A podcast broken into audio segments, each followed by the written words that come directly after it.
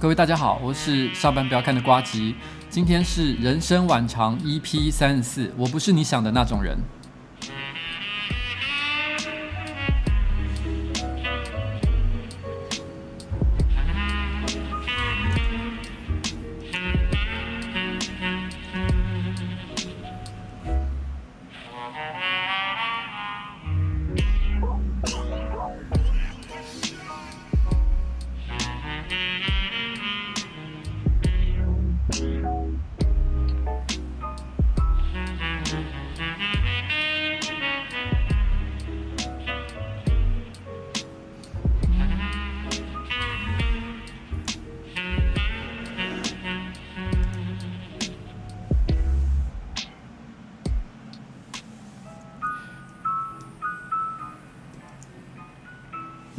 在问说，EP 十二已经出了，那 EP 十一到底在哪里啊？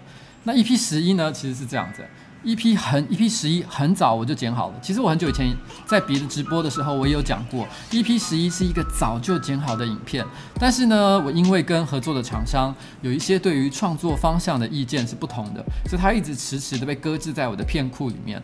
那不过大家不用担心，其实最后我和跟我跟这个厂商呢，还是达到了一个，就是他退了一步，我也退了一步，我们大家各退了一步之后呢，有了一个就是最后的一个妥协，所以这支影片呢会在明天晚上的时候呢正式上片，所以大家千万不用担心哦。所以 EP 十一还是会上线的，虽然他有做了一点点妥协，可是我觉得他还是非常非常的好看。事实上，我觉得他也是我过去整个一月我剪过我个人最喜欢的一支影片。我真的非常非常的喜欢这一支，因为这一支 EP 十一跟过去的所有的孤独的美式飞人都不太一样，它的做法是完全不同的。因为我以前有讲过嘛，孤独的美食废人呢，他这个系列其实从来都呃没有预先写脚本，我都是先随手乱拍，然后拍完了之后呢，我有一天在认真的回想说，诶，我过去所拍的这些素材可不可以结合成一个故事？所以我是看了素材之后，我才开始写故事，然后呢再照照着故事去做剪接，这是以前的制作的流程。可是 EP 十一其实一开始是就写好脚本了，它是我少数有先写好脚本的孤独的美食废人。可是我要去拍的时候，因为遇到了太多的意外，所以导致我最后剪出来的东西呢，跟我预先写的脚本是完全不一样的。可是这个完全不一样的结果，我个人非常非常的喜欢。那我。我就先不讲到底它不一样在哪里。我觉得也许大家看的时候也不一定知道，因为你应该也无法理解我本来想要做什么，但是后来变成了什么。因为你们只看到最后的成果嘛，所以下一次的直播我再来讲。其实本来那一支呢，EP 十一到底要做什么？那到底为什么 EP 十一会变成那样？这是我心中我个人也是最近我自己私心啦，很喜欢的呃一支。哎呦我，好宝宝宝宝，嗯，然后。然后那个有人问说什么？老板的发线是不是高了一点？应该是没有啦，我一直都是这个样子。我只是昨天刚好去理发。然后其实你知道吗？讲到理发这件事情，我一直有在想要不要拍一支我去剪头发的影片，因为我发现很多网红啊、网美啊都很喜欢拍他们去呃换新发型的一些造型的一些影片。原因是在于说，因为因为其实很多很多时候。呃，很可能也是某种微业配了，因为可能他们有认识一些发型设计师、造型师的朋友，或者是正好有一些发廊去邀约。事实上，也有发廊呃设计师邀约我去，呃，他想要帮我做一个不同的造型这样子。然后当然是不收钱哦，但是也不会给我额外的业配的费用。可是因为对于网网美网红来讲，换个造型本来就是一件很好的事情，也可以增加拍片的题材，所以大家都很乐于接受。所以你会看到，其实很多很多的网红网美都有拍过换造型的影片。所以我有想过一件事情，就是其实我一直都是在。在一个有点像家庭理发的地方剪头发，那我想说，大家都去一些很 fancy 的，什么西门町啊、东区啊，那个中东四段的巷子里面，看起来非常漂亮的这个发廊里面呢去做造型。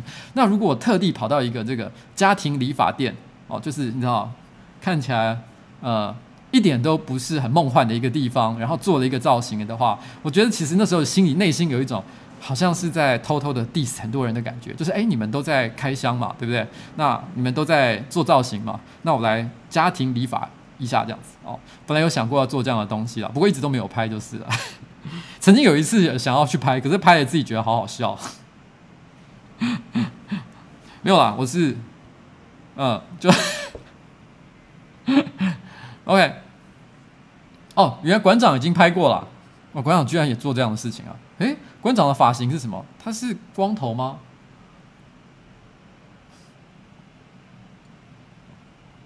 好了，OK。然后，然后，呃，不过说真的，我会，我刚有提到，我在那个事情有讲到非洲人跟欧洲人这个气话哦，在这个直播开始前有聊到这个这个气话的时候呢，我们一开始想的那个。那个内容啊，其实是因为我们我我好像在之前直播有讲过，就是在我们办公室的楼下，其实有一个那个锅贴店。那个锅贴店它有一个洗碗工，就是一个黑人，我不知道是哪里来的，但应该是应该呃理论上来讲，应该就是可能非洲的移民或者什么之类的，我不太确定哦。但是就是因为我们第一次看到他的时候，我们大家都你知道吗？就是有一种好像看到网络上的咪咪，就是。那种图示跑出来感觉，因为那时候那是在一个很黑暗的巷子里面，然后呢，我们经过的时候，突然一个黑人转过头来，然后是在洗碗的一个一个一个工人这样子，但是因为他在黑暗中转过头来的时候，他真的就像是我们平常在看很多网络的地狱搞笑影片的时候的一样，就是他是完全看不见的，你知道吗？就是一片漆黑，一个人隐隐身在只有他的衣服漂浮在那个暗巷的空中的感觉。但是我们内心就想：哇靠，这个太屌了！好了，有人说这个念命哦，好，对不起哦，我念错了。然后那个就觉得，你知道当下就害我们那时候就一直对这个景象念念不忘，所以我们一直脑海中总是有一个，每次在聊这个拍影片的话题的时候，都忍不住讲到说：哎，如果我们去找那个黑人来拍片。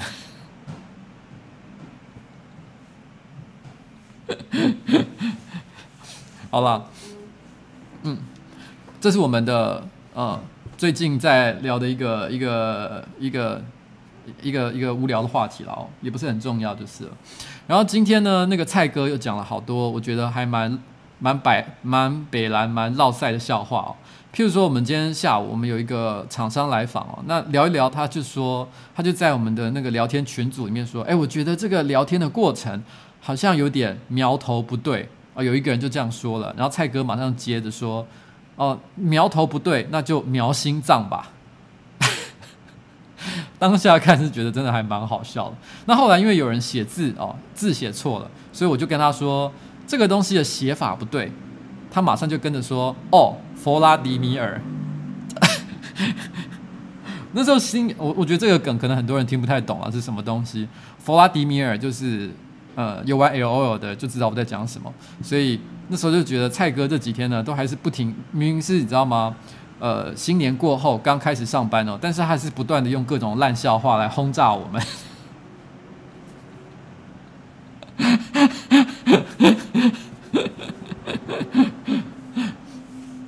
然后春节的时候呢，其实我们有去那个。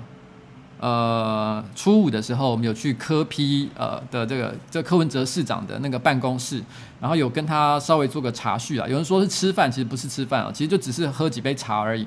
那事实上呢，那个桌子上摆了非常非常多的零食哦，但是我觉得感动的人不多啦。然后最后我就就我一个人一直在，就是只有少数几个人一直在那边嗑花生这样子，然后喝茶这样子，然后跟柯文哲，柯文哲其实他为什么会邀请我们呢？其实是因为我觉得在世大运的时候。然后呢，他就有感受到一件事情，就是说，其实台湾的一些新媒体的影响力非常非常的大。而且以前以前的人，如果说我们今天要做任何的宣传或宣传或者是推广的活动，我们一定呢是做好了一个内容，譬如说广告。然后呢，接下来我们要去买通路，譬如说我们要下很多很多的广告费用到电视台里面去，去买那个流量出来。但是他发现，其实现在呢，很多新媒体的状况是，其实只要做出够好的一个内容，几乎所有的媒体都会自带流量的能力。他们不，他们可以靠内容来生产流量，而不是说还要花钱去买额外的流量，所以他觉得这是一个很有效率的一种推广方法。所以他那个时候他就开始，我记得那一次我们在拍片的时候呢，他就问了很多跟新媒体有关的问题。所以我觉得可以说是那之后，他可能又找了一个时间，他会觉得说他很想要好好的未来，不管是在市政上还是其他的地方，有机会他可以多多利用这种呃。呃，新媒体的传播的一些力量。不过，我觉得有一个点，我觉得我这边一定会要跟大家呃呃沟通的一个地方，就是其实后来媒体就有来采访，可是我觉得媒体都有一个很错误的认知啊，就是他们一直都在问就是选举相关的事情。其实就我的了解，所有我认识的网红啊，或是内容创作者啊，其实他们都很乐意跟政府单位或者是跟不同的机构去做一些合作，不管是有业配哦，有价钱的业配，还是没有价钱的东西，其实我们都很很很愿意去做像这样的事情。可是，呃，我们都我目前为止我没有包含我在内，我没有听过任何人有愿意去为任何一个政治人物去背书。二零一八年的年底将会有一波选举哦。那，诶，为什么我觉得留言突然之间就不不动？其实二零一八年，其实接下来会有一波选举。那我觉得其实一定会有很多呃，其实我看到了一个很有趣的一个现象，就是我最近在看那个政治的新闻啊，我就有看到像是有一个时代力量的市议员参选人，然后呢，他我没记错的话，时代力量，然后呢，他跟他去找了一个国民党的一个市议员候选人，然后呢，他们两个一个是第二选区，一个第三选区，类似像这样，然后呢，他们就那个跨区。哎，好奇怪哦！为什么我的留言突然间不会动？这一切还正常吗？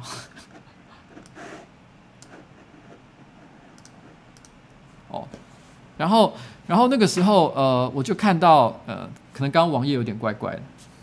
我那时候其实，其实我我那时候看到他们做了一件事情，就是他跑去找这个第二选区的时代力量，跑去找了第三选区的国民党的市议员呢候选人，然后两边呢就一起联合，好像玩了一个什么桌游的游戏。他们可能就是想要试着做一些有点综艺感的无聊的小内容，然后呢。然后呢，来呢提在这个选前呢，来为自己的名名字哦多打亮一些声，这个多增加一些声声浪这样子的感觉。可是我当时有个感受，就是他们在做的事情，不就是一般所谓的网红 YouTuber 或者是 KOL 或者是创作者他们常做的事情吗？就是互相 fit 来 fit 去嘛。然后呢，他就是想说，哎，时代力量，我们也来 fit 一下国民党的市议员好了。那因为是跨区的，呃。的的的对手，所以实际上呢不会互相影响选票，所以这样的 fit 是是他们觉得应该是有效。可是我看的时候，我心里在想，谁在乎这样的内容啊？这样的新闻我看出来，的确，呃，可能一些媒体报道了，可是我觉得不会有任何的观众，不会有任何的选民真的很在乎像这样的一个新闻。我内心就想，其实这些在我的眼中啊，我觉得他们的确很想做一些娱乐性的内容，可是他们事实上呢，并不知道这些事情应该要怎么做才好。啊、呃，哎，好，嗯、呃。然后，所以我我我其实那时候就觉得说，其实像我觉得柯文哲有一点，我觉得他跟其他的比较不一样的地方是。我觉得他曾经讲过一句话，我觉得他说的非常有道理。他说他发现呢，很多跟市政有关的事情，他管的越少，就做的越好。他那时候主要是在讲像四大运之类的事情，他说他管得非常非常少，也就是说他其实把很多很多专业的事情呢交给专业的人去做，他没有自己想着说，哎，我应该你知道吗？活到这把岁数，然后呢，这个脑子也很好，非常的聪明，所以呢，我一定也可以做出很正确的判断，很好的一个决定，然后我就一定哦。一定可以，就是我也可以创造出一些制造很高流量的内容，可是他没有，他其实都是委托专业去做。那我觉得这个事情呢，我觉得是是还蛮重要的一个观念了。那我觉得其实很多呃。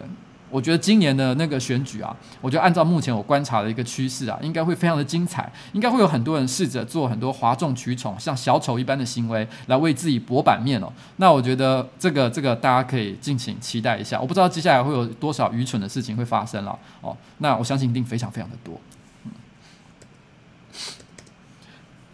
嗯，这让我想到另外一件事情，就是。其实柯文哲呢，在那天我们跟他聊了大概两个小时嘛。那那两个小时的时间呢，其实我几乎没有什么录影，因为我其实是抱着一种就是跟呃跟一个人聊天的心情，所以我没有觉得我一定要一定要特别做什么节目。虽然当下的现场，其实他们并没有阻止去做摄影的行为。不过柯文哲本身呢，他也是非常的你知道畅所欲言，想到什么就讲什么。不过当时我听的时候呢，我并没有觉得他讲了什么特别不好的话。可是因为第二天嘛，很多媒体都跑来找找我采访，结果我觉得他的幕僚就非常的紧张。他马上就频频的跟我询问一件事情，就是说你在。回答这个媒体的时候，你有没有提到市长讲了什么什么什么什么事情？哦，那件事情就是他们觉得很在意、很敏感，只要讲出去就会被被骂的事情。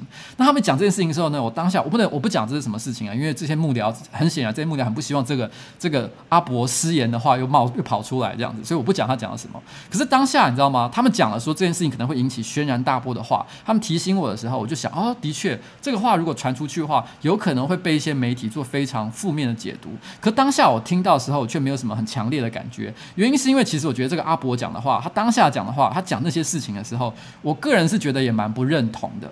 可是我觉得不认同的原因是因为我觉得阿伯是一个长辈，他不懂，他只是讲了一件他不懂的事情，所以呢，呃，不懂在装懂。那所以那很多长辈都会这样子嘛。那所以，我其实也就不计较，也不想去吐槽他。那所以那件事情，我根本就没有放在心上。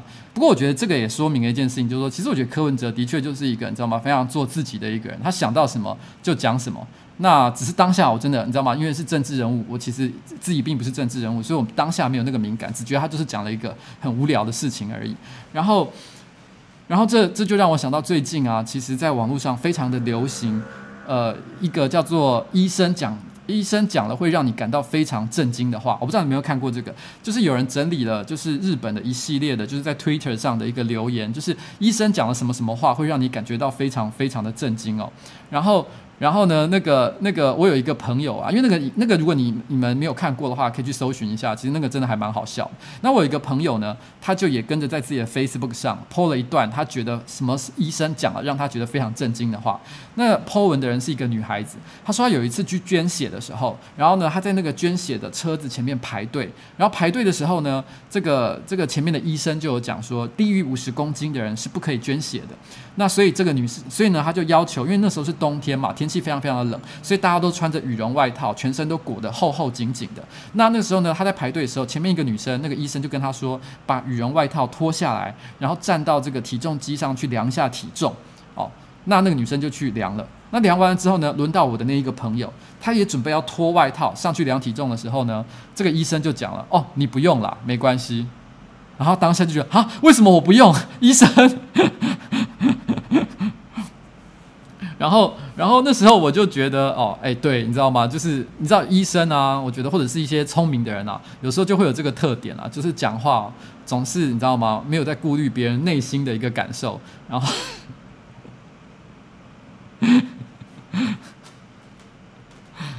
啊，有人居然知道我在讲谁啊？哦，对了，其实有人提到说是社群教母哦，嘉玲，没错啦，就是嘉玲哦。嘉玲是一个，有人说她就是一个健康的海报嘛，有提到这个东西哦。然后，好了，这也不是很重要了。简单来讲，她是一个非常年轻可爱的女孩子。然后呢，在这个网络社群界，呃，虽然她严格的讲起来不太像我们一样是。呃，对外不断的公开的抛头露面，然后呢，制造就是想办法不无论用尽各种方法，想让自己变红的一群人。但他的确呢，在社群上，在专业领域上的确还蛮有一些知名度的。所以，如果你很重视社群行销啊这方面的一些事情了的话，那你很可能有听过他的名字啊，叫社群教母。OK，宝宝现在不知道在干什么。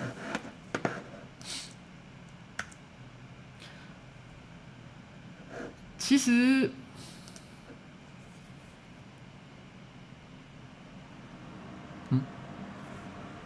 而我今天的电脑真的有点怪怪的，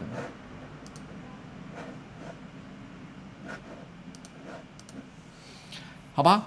然后呢，在今天的主题开始以前呢，那我想说，呃，先放一首歌哦，表达我的内心的一个心情。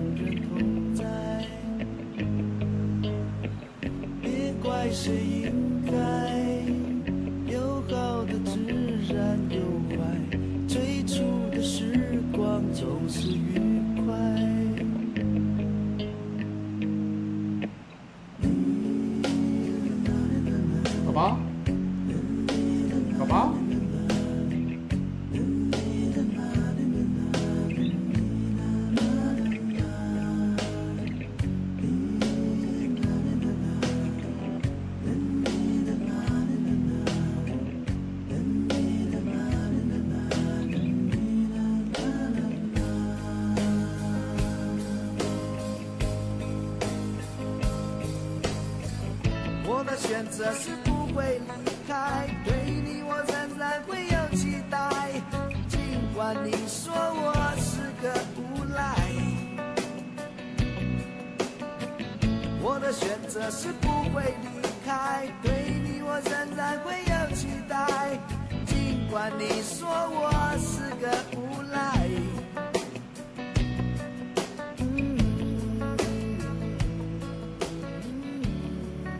这首歌呢是乱弹阿翔的《无赖》。这首歌很奇怪的一件事情是啊，你在 YouTube 上虽然找得到，可是我去 Spotify 或者是 iTunes 或者很多的放音乐的平台之上，你都找不到这首歌。如果你搜寻《无赖》的话，只会出现什么戴佩妮啊，或者是些其他人同名的歌曲，但并不是翻唱，而是只是同名的歌曲而已。可是我一直都觉得这首歌呢，是台湾呃乐坛也算是我个人心中非常经典的一首好歌。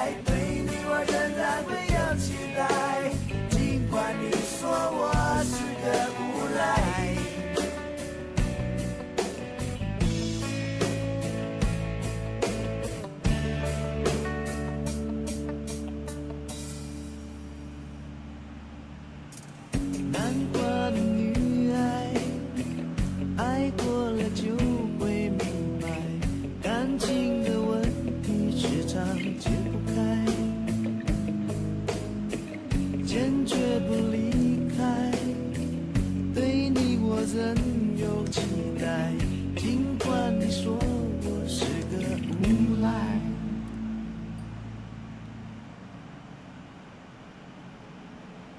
刚刚有人一直在问一个呃，还莫名其妙的问题，就是哎，我上面那颗篮球是什么东西啊？上面那一颗篮球呢？哎，我拿一下。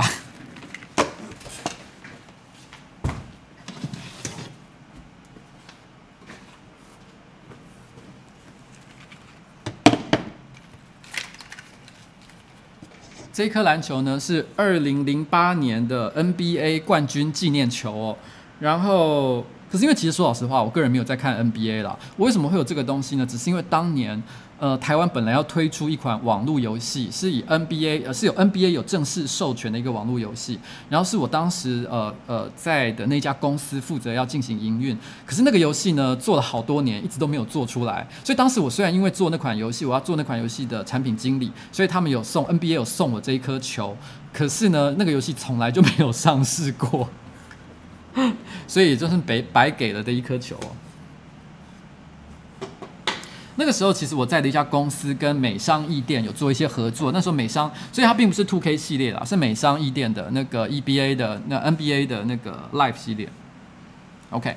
好，那其实游戏有做出来了，但是真的做的不是太好，所以它也就没有上市了哦。那因为当年呢，负责开发、负责跟我一起合作的伙伴呢，也都早就离开了相关的一些岗位，所以我现在也可以很明、很诚实的说，老实话，就是那游戏真的就是粪了。那当时我们为了宣传那个游戏呢，我们还要找 Pippen 啊，就是那个那个呃，以前 Jordan 的队友啦哦，然后。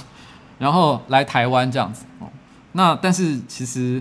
结果你看，花了一堆钱啊，做了一堆无聊的事情，但是你知道游戏没有上，没有赚到钱，亏了一屁股，所以是一个很失败的案子。所以我有时候都跟别人讲，如果啊。就是因为以前有人有一个单位找我去做失败学的演讲，我那时候就讲说哦，如果要讲失败，我觉得我人生的经验超级多的，我一定可以吊打很多人，因为我这辈子一天到晚在面对失败。只是呢，只是因为我觉得我这个人心脏不知道为什么比别人大颗了一点，所以我通常你知道，不管是面对再糟糕的失败，也可能是无耻啊，面对一些很糟糕的失败的结果，通常第二天你知道吗？就是睡一觉醒来，我就觉得完全就你知道满血恢复正常，我也不知道是为什么，就是，就是这是一个个性上的一个问题。然后，其实我今天想要聊一个东西哦，就是，呃，我其实以前啊，在别的直播的时候，我有聊过，我曾经我蛮喜欢一个动画，叫做呃，Horseman BoJack 哦。台湾翻译可能叫做马南波杰克，你在 Netflix 上面可以看得到。那它总共有四季，它的它的那个画画风呢，因为是很美式那种卡通的风格，所以有些可能看惯日本动画的人会有一点点不太习惯，因为它并不美型。那可是我觉得这部作品。我觉得它跟 Rick and Morty 一样，我个人非常非常的推荐你去看看，风格完全不一样。Rick and Morty 呢，多了一点呃幻想，然后多了一些狂野的东西。那但是呃 Horseman BoJack 他则是在讲一个非常。它虽然看起来是个很空想的内容，因为在那个世界里面有很多动物造型的人类存在，然后呢，所以它也有一些奇幻的感觉。可是它的故事的内容其实非常非常的写实，甚至很灰暗，然后呢，非常的寂寞。我觉得它是我最近所有看过，不管是电影还是小说，还是漫画，还是动画里面，我觉得他在描写寂寞这个心情的感觉呢，写的最好的一部作品。可是我觉得它很有趣的一个点是，虽然他在讲的是很灰暗。然后呢，甚至有一点点悲伤的故事。可是看的是看完的时候，你并不会觉得是难过的，或是想哭的，或是你知道吗？想去自杀、想去死的，不会。它反而是一种非常疗愈的感觉，因为他用了一个非常有趣的态度在处理寂寞这件事情。他会不断的用幽默的方式把你拉回来，告诉你就是说这一切哦，你知道吗？并不是只有寂寞而已，它还有一些别的东西在那里面。虽然他并没有给你一个很明确的一个答案，那个东西到底是什么？那在《Horseman》的第二季的第二集哦，Season Two Episode Two 哦，里面的开头，它有一个很小的段落。因为这个故事的梗概，我就不要爆雷。可是我觉得这个开头的一个很小的情节，我很想跟大家聊一下，因为我觉得这个情节跟我接下来要讲的事情，我觉得有非常大的关系。他是在讲 BoJack 是一个好莱坞的明星，可是呢，他已经不红了，他已经不红很多年了，所以没有人呃，没没有人在乎他这样子。但是在第一季的完结的时候呢，因为他出了一本书，是别人帮他写的，那本书里面写了很多关于 BoJack 的，他很荒唐、淫乱，然后呢，甚至很负面的一些过去。那本来 BoJack 看那本看到那本书的时候，他是非常非常的生气的，因为他觉得这本书都在写一些他很负面的事情。可是没想到，因为这些很负面的揭露，使得大家突然重新喜欢上 BoJack 这个人。大家觉得 BoJack 哇，原来你这么酷啊！所以大家因为这本很负面的书，重新爱上了 BoJack。Season Two 就是从他又重新变成了一个呃网红、一个偶像、一个明星这个地方又开始。在 Season Two 的时候的一开始，然后他描写了一个桥段。就是很多的女粉丝不断的投怀送抱，每个人就是想要跟他打一炮，想要跟他发生关系，想要跟他约会。其中有一个地方呢，是一个女粉丝跟他发生了一夜情之后，然后呃做完了之后，做完爱之后，那个女生立刻就穿上内裤，穿上裤子准备离开。那这个 BoJack 就觉得很奇怪，他说：“你难道不想多留下来一会吗？譬如说，你知道吗？呃，抱抱啊，亲亲啊，讲讲一些这个这个这个呃。”快乐的安抚的一些话啊，或什么的，你为什么这么急着要走？那那个女生就说了一句话，她就说：“难道你不是希望我立刻就走吗？”然后那个时候，BoJack 马上就意识到一件事情：这个女生之所以这样讲，是因为看过那本书，在那本书里面，他把 BoJack 描写成了一个就是打完炮之后就立刻想把女生踢下床的一个渣男。其实 BoJack 是不是一个渣男？他是，他在前面的时候做了非常非常多像渣男一样的事情。可是作为一个人，他并不是只有渣男的这一面，所以当他听到这个女生跟他讲说：“你不是就不希望我马上离开吗？”但是 BoJack 他还是下意识的配合了这个女生，对他讲了一段很像渣男的话，说：“所以你赶快给我滚之类的，你就给我滚吧。”然后那个女生很开心的听到这句话，就觉得哇，BoJack 跟我说叫我赶快滚呢。对我说了一段像渣男的对话。因为对这个女生来讲，她因为很喜欢 BoJack 的那一本书，所以她才爱上了，呃，她才想要跟 BoJack 就是呃发生一夜情。那因为 BoJack 对她很无情，做出了渣男的行为，同时也是你知道重现了他很喜欢的那本书里面的一个桥段，所以那个女生就觉得我这个时候就活在那本小说、那本那本书里面。我好像就是那本书里面的一个角色，虽然他不是，所以他感觉到非常的快乐，然后就这样离开了。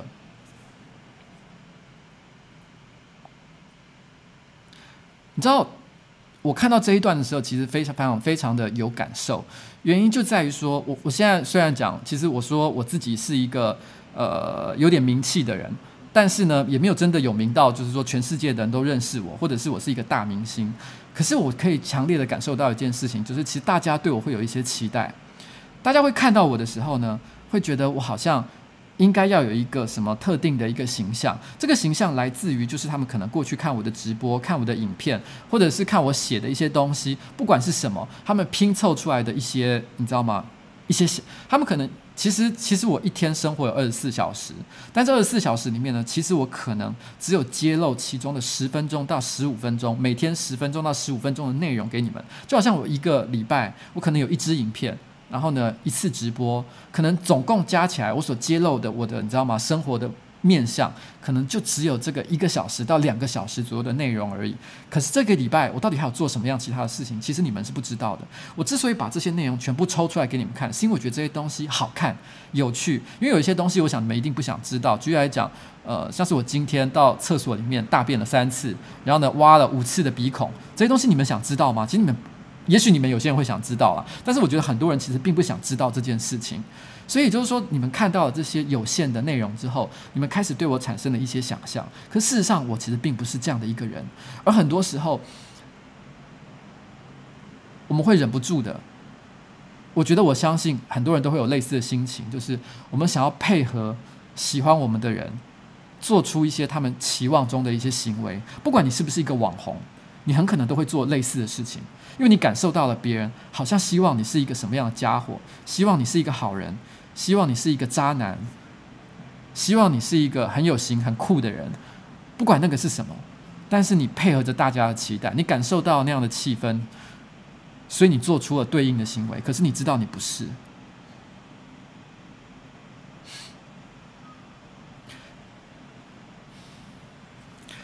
我这时候我要讲一个东，我要岔题讲另外一件事情。我在游戏业当主管当了很多年，我发现很多的员工，呃，很多的部署，他们最很最重要需要学会的某一项技能，但是又又最难教会的一件事情，就是做正面的表述。什么叫做正面的表述呢？我不知道汤马士还记不记得，但是我为了这件事情骂他骂，大概可能有一百次以上吧。从他在游戏公司跟着我的时候，到我们开了呃。上班不要看这个工作室的时候，其实我常常看到他跟一些厂商的应对的 email、一些信件、一些沟通的讯息的时候，我都忍不住教训他这件事情：说你为什么又在做负面的表述，而不是做正面的表述呢？因为我我我我可以举一个例子来讲好了。假设有一个厂商哦。今天我们平常呢帮人家做业配，就是人家给我一笔钱，譬如说二十万，然后我收了二十万之后呢，我拍了一支业配的影片，然后放在我们 YouTube 的频道之上。但有的时候有些厂商会希望说，哎，你这个 YouTube 的影片哦，我们你帮我拍业配影片，可不可以把素材交给我们，然后放在他他们自己的官方的频道上做播放？那通常来说呢，我们是不允许的，因为对我们来说，我们创作的内容智慧财产还是在我们的手上，我们并不希望被任何的第三方厂商随便的使用。那像可是很多厂商喜欢问这个问题，那这个时候呢，呃，可能像汤马士他一开始不是很了解的时候，他就会回答说，呃，不好意思，我们不能做这样的使用。但是如果你要使用的话，你必须要付另外一笔授权费，因为的确，我们如果真的厂商很想要的话，我们也会有一些弹性，就是只要你付钱，付一笔授权费给我们的话，你就可以使用我们的素材。但是这就是所谓的负面表述，也就是说，你一开始是跟厂商讲说，你不可以使用我们的东西哦，然后。你如果要使用的话，你就要给钱。站在厂商的角度，他听到这样的话，他直觉的就是这是一个拒绝的反应。虽然我的确有给他一个弹性，就是你付钱就可以使用，可是听起来就像是一个拒绝。怎么样才是正确的讲这件事情的方法呢？正确的讲这件事情的方法是跟他说：当厂商问你，诶，你可不可以授权我们使用你们的影片？你这时候要回答他说：当然可以，只要再另外追加五万块钱的授权费就可以使用哦。我不是跟他说 no，我是跟他讲说 yes，你可以使用，只要你再多付五万块就可以了呢。这就是所谓的正面表述，就是。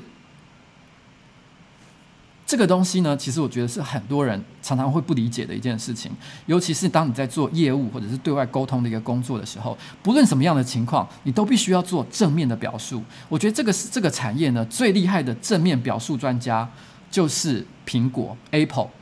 Apple 的产品，它 Apple 呢，它的设计哲学是所谓的这个减法哲学，就是他们所有的产品呢的功能都是都是呃，可能比别人竞争对手还要更少的。然后呢，或者是更低的啊、更低阶的功能。但是问题是呢，他们每当他们在形容这件事情的时候，他们从来不会说不好意思，我们不提供这个功能。他会告诉你的事情，我们提供你的是更人性化的操作方法。哦，他用这样的方式，我们给你更少的选择，让你不需要烦恼。哦，我们给你，我们并不是给你更少的选择，我们是给你更直觉的操作方式。所以苹果在这一点真的是专家中的专家。他在很多时候，他在提到他的一些其实是比较弱的功能的时候，他都是用这个方法去形容的。所以我觉得这个苹果是真的非常非常的一个厉害。那 OK，那为什么会提到这件事情呢？到底瓜吉是一个什么样的人？其实常常会有人。对我有一个误解，就是说，哎，瓜吉，你是不是呃，你不是之前在 EP 二十八的时候说再也不做美食废人了？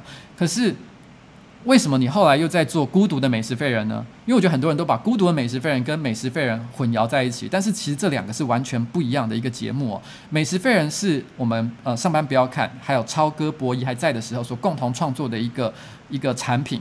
那孤独的美食废人完全是我一个人自发企划，然后制作的一个内容，所以我当然孤独的美食废人不论怎么样我都会一直做下去。可是美食废人，我那时候是这样说的，我说我为了尊重阿超跟博弈的智慧财产、智慧的结晶，所以我不会再做这样的东西。其实严格的说起来，这也是我的一个正面表述，因为对我来说。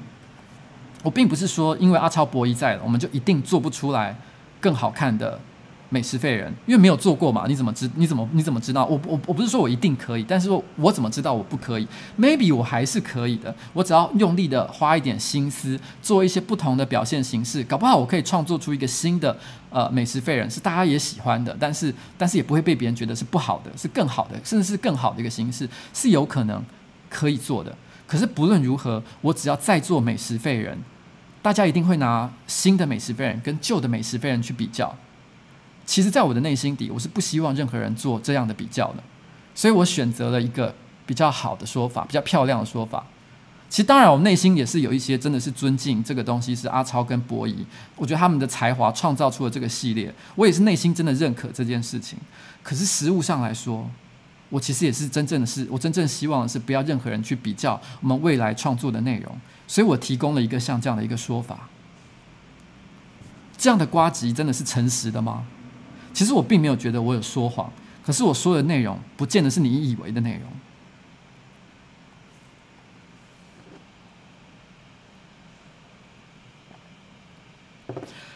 呃，最近我老婆看一个美剧，然后叫做《Fargo》，Fargo 就是《冰雪暴》。《冰雪暴》之前的那个科恩兄弟有拍过电影哦，然后呢，非常的好看。那后来他要拍的电视呃电视剧，他的电视剧呢，其实跟呃电影版的《Fargo》呃是有是不完全一样的东西，剧情有第一季也是相似的，不过第二季之后就已经是不一样的东西了。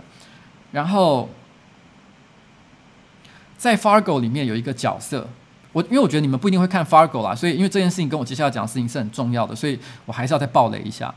Fargo 里面有一个很重要的角色叫 Lester。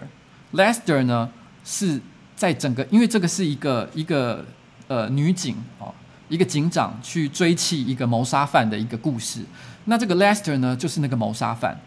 然后我老婆看完这个东，可是那个谋杀犯这个角色的设定其实非常非常的有趣。他其实不是一个冷血的，或者是。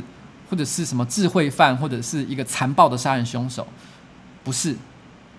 他其实是一个很普通的上班族，但是，但是呢，他因为发生了一些事情，他不小心失手杀了他的老婆。但是他接下来为了掩饰他杀了老婆这件事情，他不断的进行了一连串恐怖的杀人跟陷害，还有还有一些很多呃犯罪的一个行为。其实他在整个句子里面，他剧里面他把 Lester 描写的一个很有魅力的地方，就是他其实并不是坏，他只是一个为了生存什么都做得出来的一个人。我的老婆看完那个剧的时候，他说了一句话，他说：“其实邱威杰，你就是 Lester。”他觉得。我跟 Lester 非常的相似，我们都是为了活下去，什么都会做的人。但是我说真的啊，我个人还是觉得我不会为了要活下去做出谋杀的行为。可是，我觉得很多人其实会看到我非常感情丰富的一面。那些感情丰富的一面，我并不是说它是假的。我会为很多事情觉得感动，我会喜欢很多美好的事物。可是，我其实是一个为了活下去，什么都会做的人。我老婆看那句话的时候，她用一种半开玩笑的语气说：“所以你知道吗，邱威杰，你根本不懂得什么叫做爱一个人，因为你就跟 Lester 一样。”他看着我这样说。他看着我这样说的时候，我知道他内心底可能有百分之五十六十觉得这件事情是真的。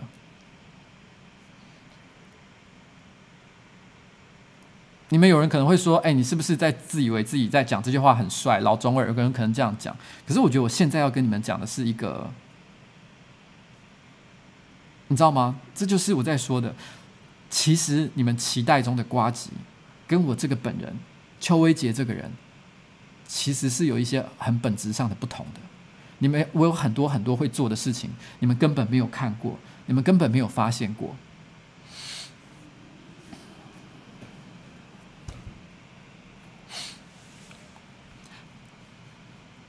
嗯，今天啊，其实在，呃直播开始之前，有人一直在问一个问题。他说：“瓜吉，你到底是一个双性恋，还是是一个呃假装娶了老婆的 gay？” 啊，原因是因为他之前听了我的直播，讲过一段我跟国中男同学告白的一段故事哦。其实我先讲一件事情，呃，打从我有开直播开始，然后或者是我做节目做内容开始，很多人都喜欢问这个问题。事实上，其实我觉得网络上就一天到晚会有人问，像也有很多人会好奇，哎，到底。汤马士是不是 gay？我是不是 gay？阿杰是不是 gay？每个人都会问一轮，大家都对这件事情产生好奇。问的理由可能有的人是因为他本身是同志，所以他很希望说，诶，如果他也是同志，那就是太好了。那也有可能是有些人是女生，所以他可能只是很喜欢 BL 的故事，所以他听到 BL 的故事就觉得啊，那好棒，听起来啊好萌，好可爱。那也有人可能单纯就只是好事，想要听八卦，所以他们会不停的想要去探寻这方面的一个秘密。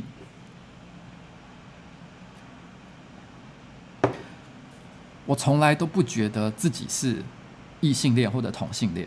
我知道有一种很烂的答案，就是说，哦，我我是一个，就是呃，只要爱，就是我我我的呃重点不是呃对象的性别，而是呃而是有没有爱上一个人哦。有些人会讲一些这种好像听起来什么都对啊，什么呃很有点唬烂的一个答案。我不会讲这样的东西。但是如果你问我的话，我一直都觉得，如果你要为我自己为自己定一个属性了的话，我会觉得自己根本就是一个。一个怪物吧，还是什么样的东西哦？就是因为我曾经在直播上有讲过一件事情，就是我不知道为什么，我从我出生开始，我就觉得我天生缺乏某些像罪恶感啊，或者是道德感之类的东西。每次我想起，就是我对我来说很多事情，我从来都没有觉得不可以做。我常常觉得一些规范啊，然后不管是法律的啊，还是社会的伦理啊，对我来说，我常常都觉得我可以遵守，但只是因为我尊重大家的希望，共同遵守的一个秩序。可是我个人其实完全对这件事情一点感觉都没有。其实呢，如果你今天只是要问，我可以跟什么样的人打炮跟做爱，我可以跟你讲，在我年轻的时候，人类能够想得到的组合的方式，我都已经做过了。我没有没有做过的东西。因为我对于没有做过的事情总是充满了好奇，不论如何，我都一定会先做一次，然后告诉自己说，到底我喜欢还是不喜欢。我不会一开始就说这件事情我一定不能做，所以到导致最后的结果就是，其实我我说真的，除了犯法的事情我没做过之外，我能做的都做过了。这件事情，其实你们也很难想象吧？哎，我说人兽是没有啦哦，因为犯法的事情我不会做，而且我不喜欢违反任何人的自由自由意志。虽然我很爱讲说我要强暴小猫啊什么之类，就是讲一些开玩笑的话或什么的，但是那个是因为你知道吗？那是开玩笑哦。然后然后呢，我我他们又不会讲话，所以我当然不可能强迫他们做任何事情，好吗？人兽是不可能的啦，不会发生这样的事情哦。然后。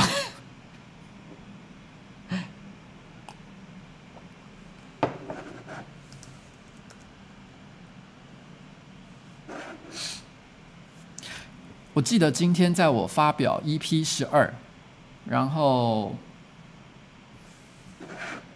哎，我今天的电脑真的怪怪的呢。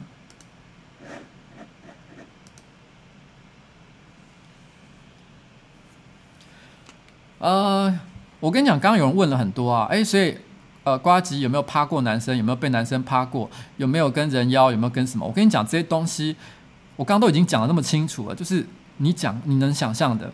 我应该都做过啦，然后所以也没有什么好问的，好吗？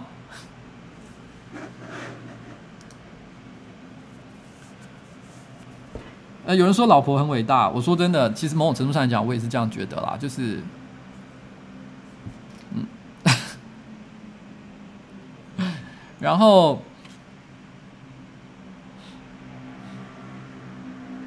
今天啊，其实，在发表 EP 十二的时候，因为 EP 十二其实我里面用了一些分割画面的一些剪接方法啦。那以前比较少用，然后呢，但是这一次呢，我有试着把这个东西加了进去哦。我有一些地方，因为有些地方我觉得讲讲的话，讲了一些很碎的话，然后剪了一些很碎的画面，我觉得看起来有点不舒服，所以我突然想说，哎，那我来试试看用分割画面的剪法好了。然后我就把这个剪法剪进去，然后这时候我就看到有一个观众在下面留言，他说：“瓜吉，你为什么这次要这用这么多的？”呃，分割画面，他好像要觉得说这个东西，他觉得有点太多了，他看的不是很舒服。他就他就问了一个问题，他是这样说的：瓜吉，你这你这一次用了这么多分割画面，是不是因为已知用火？其实我要讲一件事情，虽然我刚刚说，呃，其实我觉得很多人。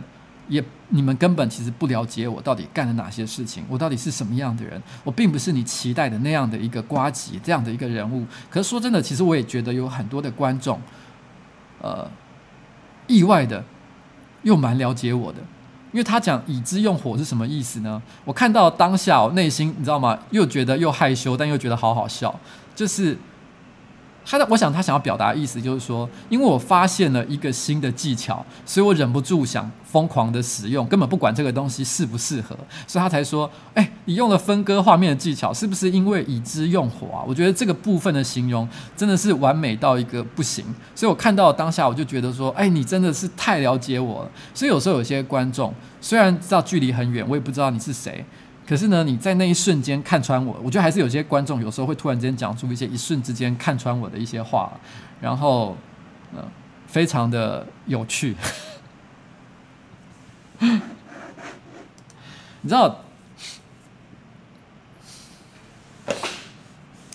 有些人呢，就是你知道为什么我今天讲的这一长串的事情，就是因为。你知道我在网络上，我常看到有些人会跟我讲一些事情，他们会跟我说：“哎，求求你不要不要业配哦，不要讲政治的东西。为什么要沾染政治？为什么要去国民党的直播？或者是有人甚至于看我的影片说：‘哎，我觉得你的影片感觉变了，变得不是孤独的感觉。’对我做出各式各样的一个评论。而我内心都会想，就是到底我是一个什么样的人物？我为什么你知道吗？需要符合你的期待呢？其实你你所想象中的呱吉根本就不是，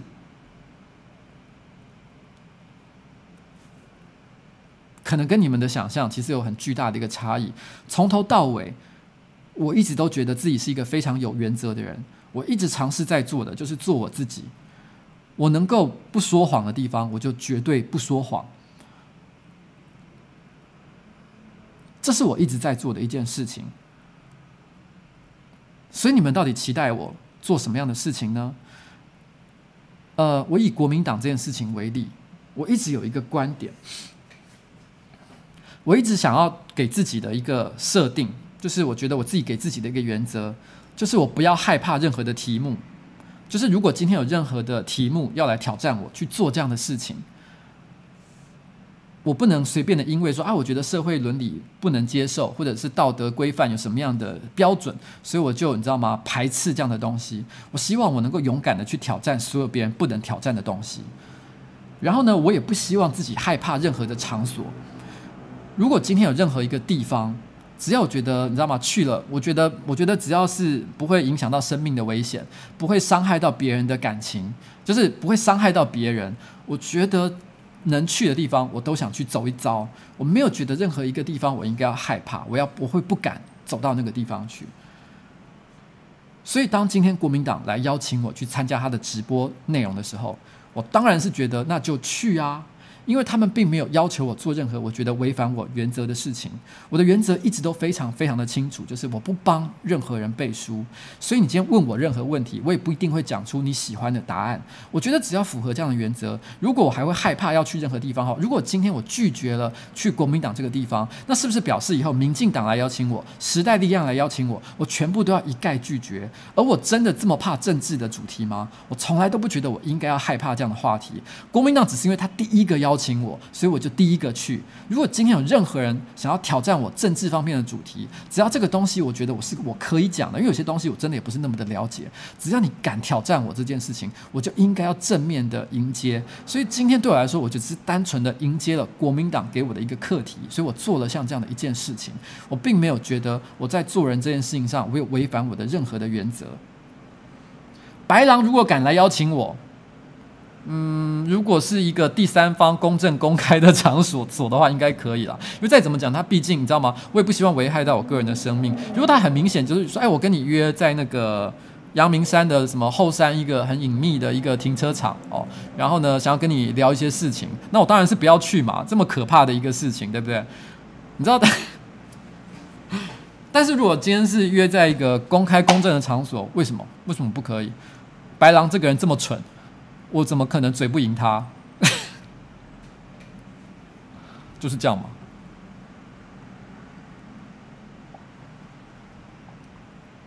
我觉得以国民党这件事情来讲，你知道有我，我这几天就收到了一个那个一个观众哦，他在我的那个粉丝团留了一个讯息，他说。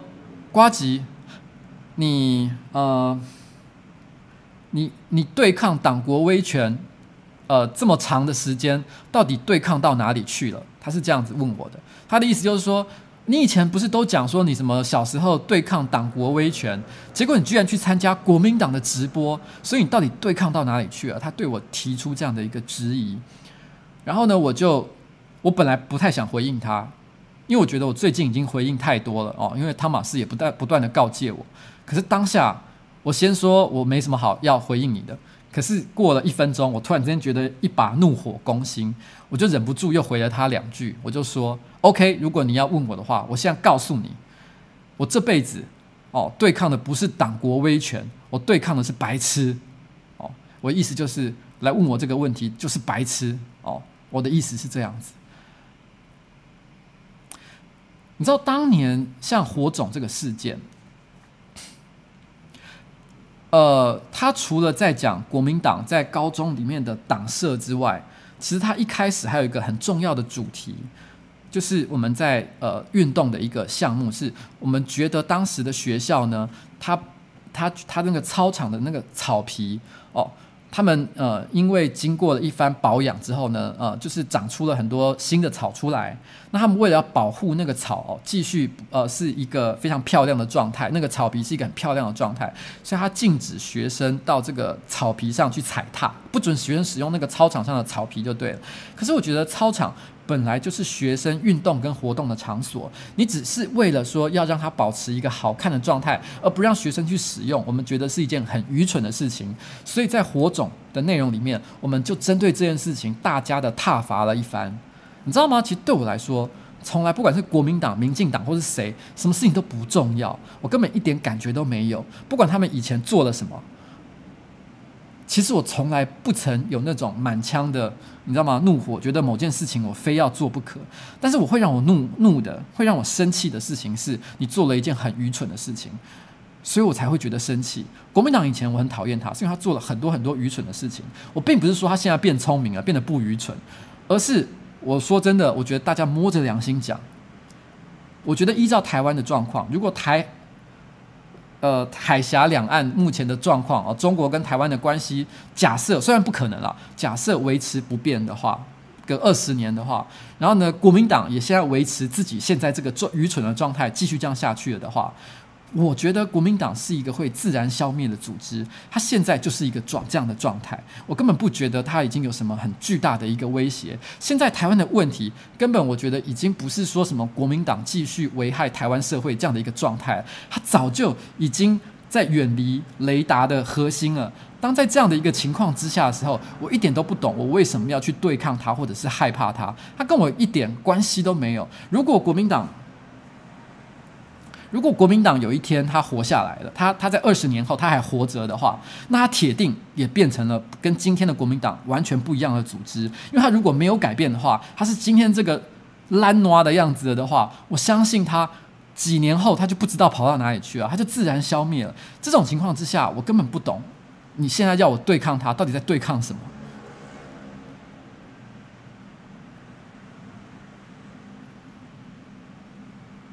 我对他们只有同情，就是这样。但我并不是同情他们有钱哦，不是这个意思。我只是说，就作为一个政党组织来讲，我觉得他们已经远离时代的核心，非常非常的远了。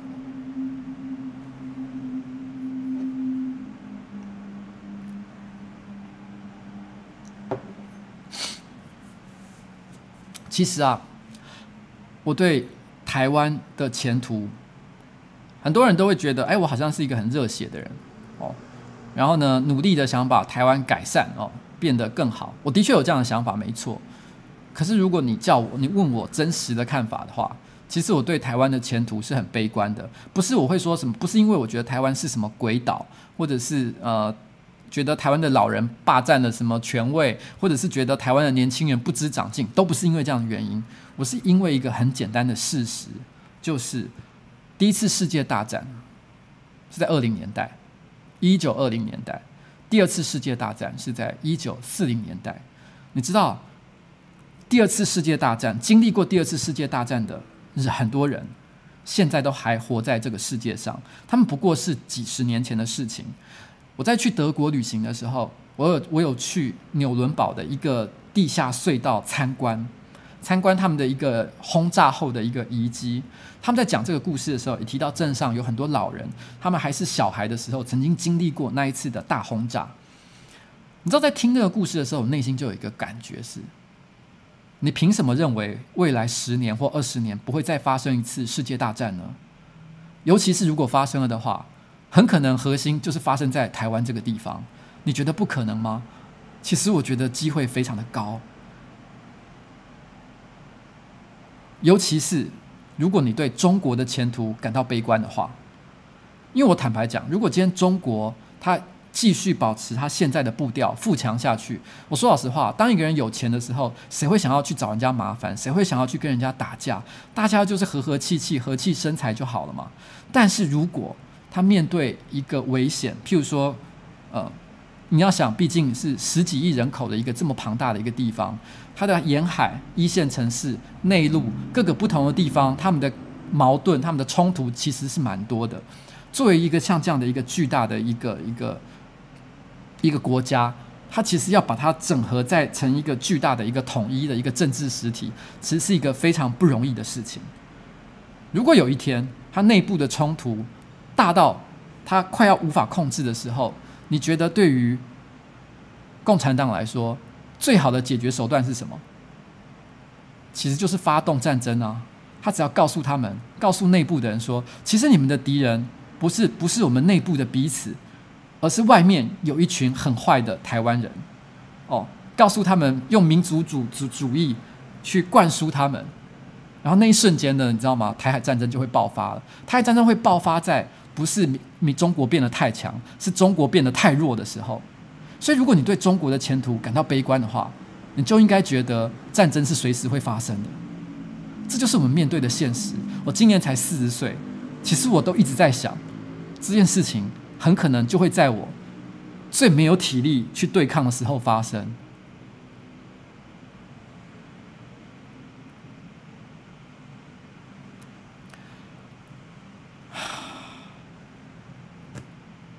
好，所以呢，我想要讲的一件事情就是，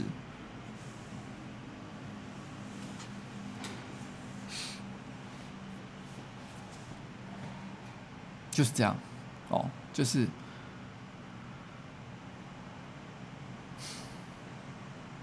其实今天的直播也再怎么讲也是只有一个小时啦，然后不管怎么样，我不可能，你知道吗？其实我我说真的，作为一个网络上的一个角色，瓜吉呢，终究不可能变成邱威杰的全部百分之一百。我今天这一个小时，我尽我可能的，我告诉你们，其实有一些你们看不到的东西，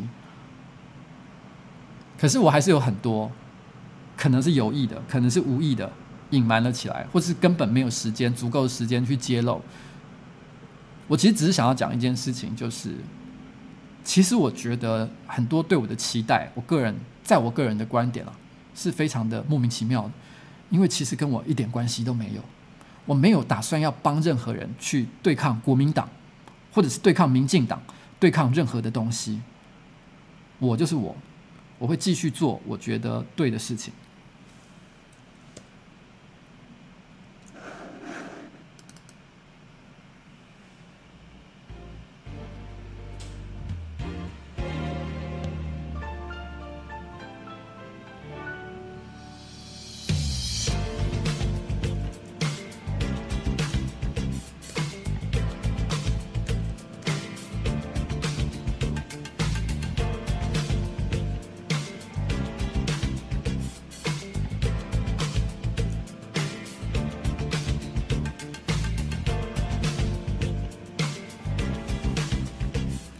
这首歌是叫做《Plastic Love》，塑胶的爱。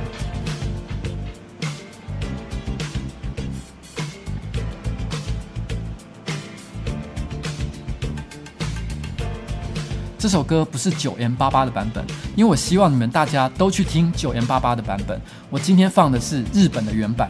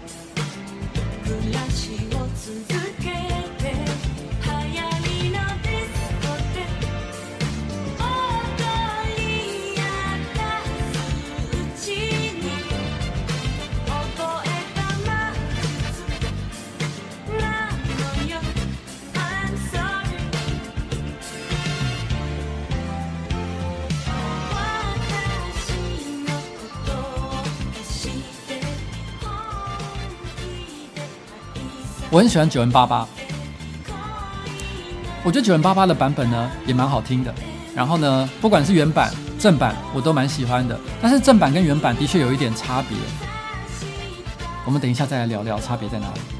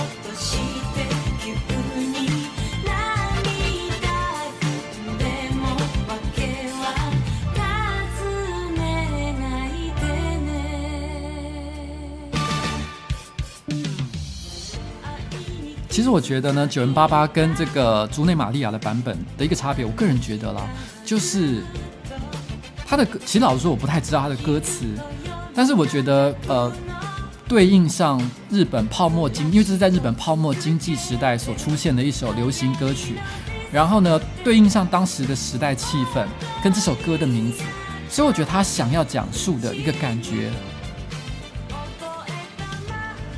应该是有一点点。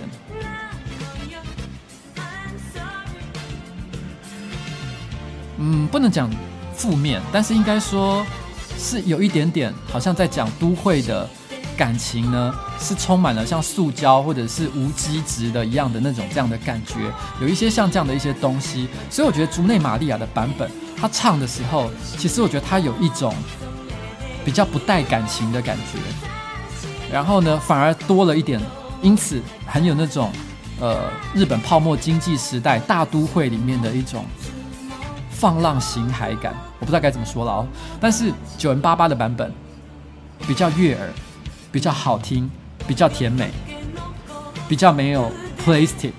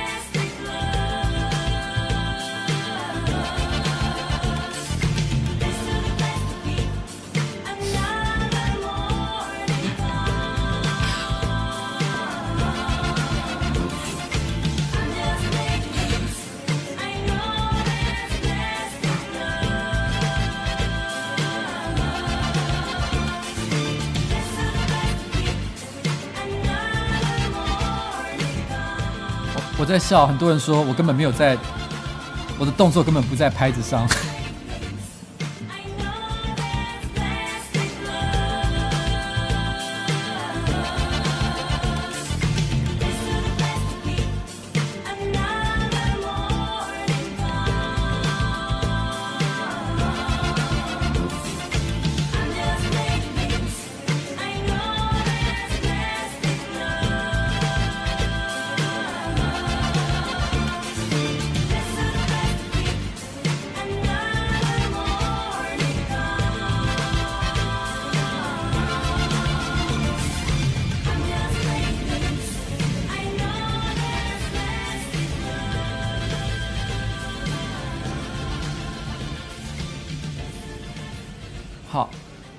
聊一个话题，一个小话题哦，就是其实有人提到瓜吉电台这件事情哦，其实瓜吉电台呢，之前曾经开过一次快闪，在某一个。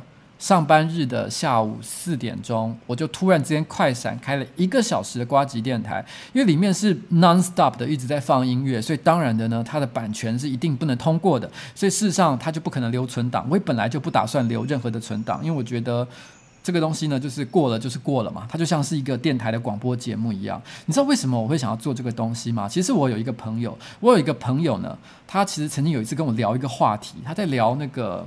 视网膜，视网膜最近呢，他因为他本来在网络上做了一些节目，也变成了一个创作者或网红的身份之后，然后呢，最近哦，华视应该是华视吧，找他去当新闻主播，他就很开心的接受了像这样的一个职务。那我觉得呢，呃，他很可能其实毕竟他可能好像也是新闻系毕业的，所以他一直都可能觉得对对于他来说做新闻主播是他的一个志向，所以他觉得好，那我今天网络节目做到了一个阶段，所以他准备好，那要去做一个更正经、更厉害的一个工作，就是真正的新闻主播，而不是一个。假的央视主播这样子哦，假央视主播这样子。那我那个朋友他就提了一个批评，不能讲批评，他提了一个见解，他就说，事实上电视媒体才是即将要视为的一个载具。他这个行为，他就觉得说，明明你现在做网络做得很好。你如果继续好好的经营它，你做个两三年，你可能会有更大的一个成就。可是你居然把你的时间回去投投到了一个传统的一个即将要被消灭的媒体之上。他觉得你看起来暂时好像是升级的，可是他认为这个行为反而是不智的。他在跟我聊这个话题的时候，我这个朋友呢向来是有一点点愤世嫉俗。那可是他讲这件事情的时候，我内心其实也有一点点认同的感觉。我大概可以理解他为什么想要讲这样的话。可这个时候，我突然之间想到了一件事情，就是很多人都把瓜吉的直播当成电台来听，是其实他我说真的，到底我在讲什么内容？搞不好有些人其实也不是真的很在意，他们只是想要有一个东西可以陪伴他，就好像很多人上班的时候，以前都会开电台来听一样的感觉。所以我那时候心里就在想，如果今天我用电台的方式来做节目呢？如果今天我二零一八年我突然开一个新的频道，二十四小时。当然，现在已经有人在做这件事情了，他们就是一直在放音乐嘛，哦，就是一些海盗电台。但我说的不是那样子，而是做真正的节目。就像广播电台一样，广播电台是一个早就已经死掉的媒体，现在还有人在做了。如果有有听众在做的话，真的很不好意思。但是它其实的确是在式微当中，我觉得也可以看到很多他的专业人才不断的流失。因为说老实话，我现在在做放歌这件事情，可是我放歌本身只是放我自己喜欢听的歌，没有任何的专业技术。真正的电台呢，他们在接歌的时候，他们是有一些 know how 的，并不是完全我想怎么接就怎么接，它是有些逻辑在那个后面。所以我后来心里就在想，如果我能够接收一些做电台的人才、专业人才，我今天做一个 non-stop 不留存档、二十四小时的节目呢？当然，我一个人不能 cover 二十四个小时，但是我如果去找一些其他的人，我们共同合作，每个人包一个小时，一天一个小时的时段，不一定二十四小时啊，十二小时也可以，就像是一个广播电台这样子。然后呢，它的重点并不是每天都要很有梗、很有内容，但是呢，就是一个陪伴的节目，它不停的。哦，可能我们可以聊聊今天的新闻，然后呢，然后呢，偶尔聊一些有趣的一些话题，然后呢，呃，放音乐，大部分的时间，然后接歌的时候，我们偶尔做一点访谈，它是一个非常轻度的，也就是今天的呱吉直播，大概把它做成它的百分之十的重量的一个感觉。所以我那时候做呱吉电台的实验，就是我想做，看看如果我把节目变成这样，那会有什么样的感觉？这是我的一个实验啦。嗯，然后，然后，但是呢，接下来会怎么做我也不知道。但以后有机会，我还有可能会再开，因为这个节目形式其实我还蛮想探索看看的。嗯，版权问题的话，如果我真的要很正式做这件事情的话，我就会想办法去解决。就是因为已经到正式干了嘛，你就不能够随便乱搞。我觉得这是一个蛮有趣的课题啦。其实我之前有讲嘛，其实二零一八年，我觉得我好像面对了好几个不同的天赋数，到底要点哪一个，我还没有做最后的一个决定。其实这就是我其中的一个，我觉得可以考虑做的一个天赋数，因为我觉得其实这是一个蛮有趣的一个实验，这样子。好了，就这样啦。哦，那谢谢大家今天收看瓜吉的人生晚长 EP 三十四哦。然后我不是你想象的那种人。那啊，今天节目就到此告一个段落，谢谢大家今天的收看，拜拜。